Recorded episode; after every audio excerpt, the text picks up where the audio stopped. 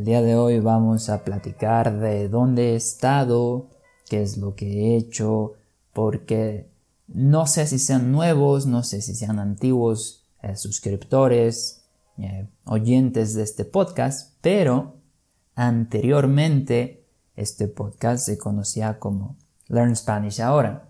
Y se llamaba así porque era parte de un programa para aprender español, para practicar español, en fin. Pero sucede que Learn Spanish ahora ya no existe, cambia de nombre, cambia de ser, se cambia de objetivos y a partir de ahora seremos The Spanish Expert, el experto de español. Sí, señor. Y bueno, habiendo aclarado este punto, porque es bueno aclararlo, es importante porque mucha gente se va a sacar de onda.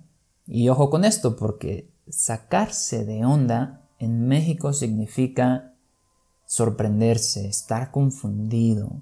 Entonces mucha gente se va a sorprender, y va a estar confundida, se va a sacar de onda cuando en lugar de encontrar un episodio de Learn Spanish ahora, se encuentra un episodio de The Spanish Expert. Pero bueno, ya aclaramos este punto. Ahora lo que sigue es qué ha sido de mí, porque recibí muchos mensajes, eh, bastantes de hecho los recibí en las redes sociales, recibí a través del correo, el anterior correo de Learn Spanish ahora. ¿Qué ha sucedido? Bueno chicos, tengo una mala noticia. Y la noticia es que me enfermé. Y sí, sí es de lo que están pensando, todo el mundo habla de ello y naturalmente, bueno, no naturalmente, pero me enfermé de COVID. Y, aquí voy a hacer una pausa, ¿eh? Hago una pausa porque en español se dice COVID, pero personalmente me gusta más, me gusta más que se diga COVID. Entonces, si me escuchan decir COVID, sepan que no se dice así en español, se dice COVID. Pero bueno, me enfermé, me dio COVID y fue una situación terrible. Por fortuna no fue una situación grave, no fue una situación mayor, fue algo, algo ligero. Y creo que fue algo ligero debido a que yo soy una persona relativamente joven, ¿verdad? Tengo 25 años, próximamente voy a cumplir 26, 28 de mayo, por si alguien gusta regalarme algo.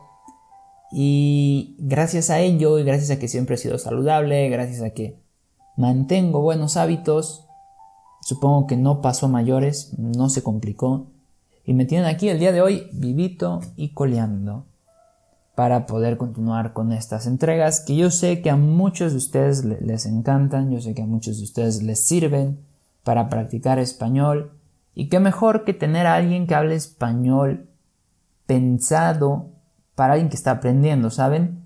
Porque muchas veces sucede y hay muchos memes de esto, sucede que la gente nativa habla muy rápido, la gente nativa no contempla a aquellos que están aprendiendo un idioma y pasa en todos lados, pasa en inglés.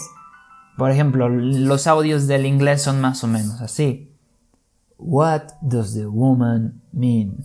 O algo así, ¿verdad? Pero en la vida real escuchamos hablar ahí en inglés y es como... Bueno, por desgracia, el español es mucho más rápido todavía.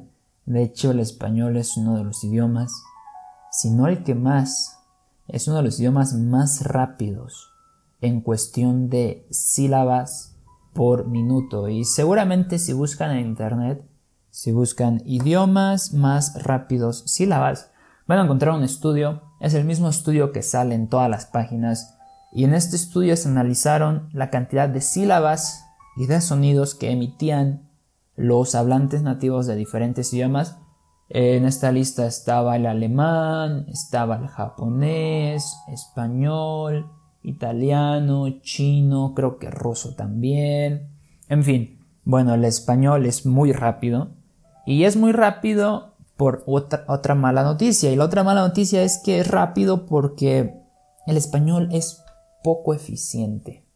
El español requiere de muchos sonidos, requiere de muchas sílabas para poder transmitir ideas. Y esto es cierto, de hecho ese mismo estudio que analiza las sílabas por, por minuto, también analiza la cantidad de información. Por ejemplo, en inglés eh, no lo sé, estoy, estoy pensando, ¿ok? Estoy improvisando. En inglés podríamos decir, um, she had a book. Ella tenía un libro. Si comparamos esa frase letra por letra, el español sale perdiendo. O, por ejemplo, podemos decir en inglés landlocked, es decir, eh, landlocked es, por ejemplo, un país que está encerrado, que no tiene acceso al mar. Entonces, para poder decir landlocked en español, tendríamos que decir, tendríamos que decir algo muy complicado. El punto está en que el español efectivamente requiere muchas sílabas y de hecho cualquier texto en inglés, cuando lo traduces al español, el texto en español es, si no me equivoco, es algo así como que 20% más largo. ¿Pueden creerlo? Entonces es un problema, pero no es un problema del cual hablaremos hoy, ¿verdad? Ya me desvié demasiado. De hecho, ya llevamos 6 minutos de, de episodio. Pero ¿saben qué? Hablemos de ello. Vamos a hablar de ello. Continuamos.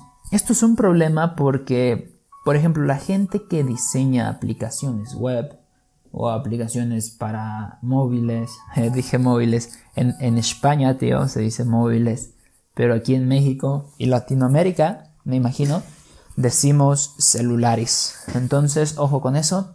Pero bueno, quienes diseñan aplicaciones móviles, tío, este, o páginas web en general, deben tomar eso en consideración porque si estás diseñando un producto cuya audiencia es bilingüe o cuya audiencia radica en diferentes lugares o cuya audiencia comprende distintos idiomas, debes tener eso en cuenta porque imaginemos que el diseñador diseña, lol, diseña un botón y el botón dice, um, dice buy y dice buy de de comprar, ¿cierto? Bueno, buy son tres letras, comprar son seis. Si el diseñador hace el botón justito, que quede justo de tamaño para buy, pues cuando lo quieran traducir allá hay un problema y un problema tremendo.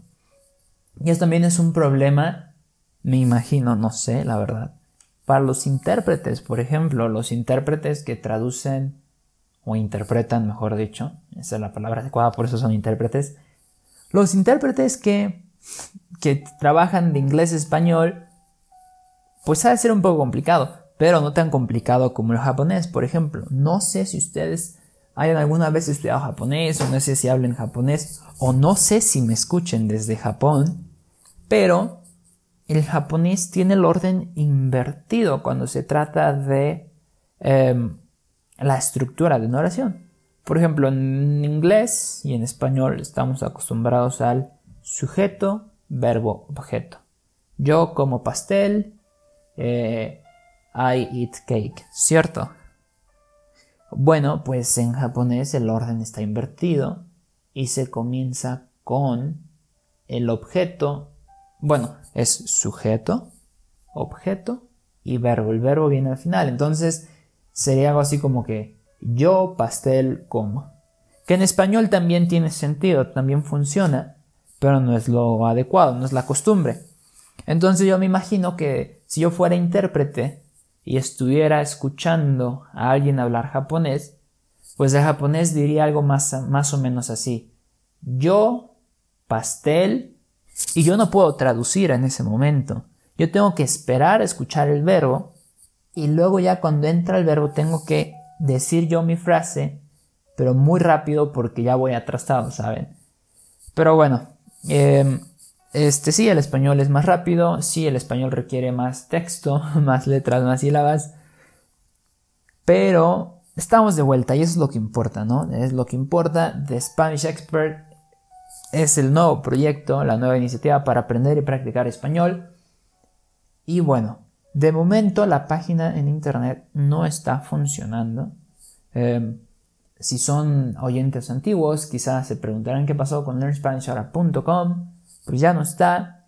De momento, el Spanish Expert no tiene página, pero vamos a trabajar en ello. Es el propósito de Año Nuevo. Y qué bueno que ya viene Año Nuevo, amigos.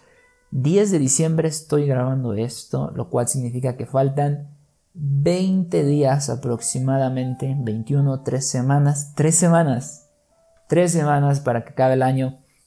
No sé en qué día estén escuchando esto. Si llegan a escuchar esto y ya es 2021, espero que hayan tenido un comienzo de año excepcional. La verdad es que nada, nada me alegra más que saber que un año nuevo representa una oportunidad para hacer las cosas distintas, las cosas diferentes. Y yo sé que para hacer las cosas diferente no necesitamos de un año nuevo. No necesitamos de nada. Podemos comenzar hoy. Hoy mismo podemos comenzar a hacer las cosas diferente. Pero aún así yo soy una persona que requiere de, de, signos, de, de símbolos. A mí me gustan los periodos, los ciclos. Entonces yo necesito que termine un ciclo para que yo pueda decir, bueno, ahora sí. Y seguramente muchas personas son como yo.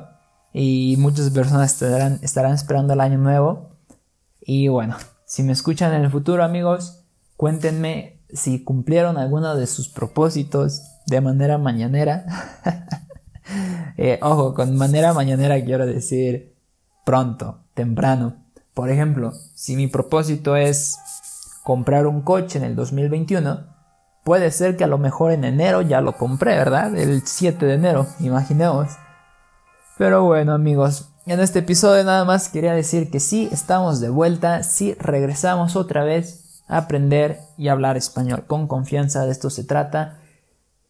Y pues qué mejor regresar ahorita que sea su propósito amigos, aprender a hablar español. español es facilísimo. Fácil, fácil, fácil, fácil. Y qué mejor que con mi ayuda. Pero bueno amigos, ha sido un placer platicar con ustedes. Espero que la pasen bien y nos vemos en el próximo episodio.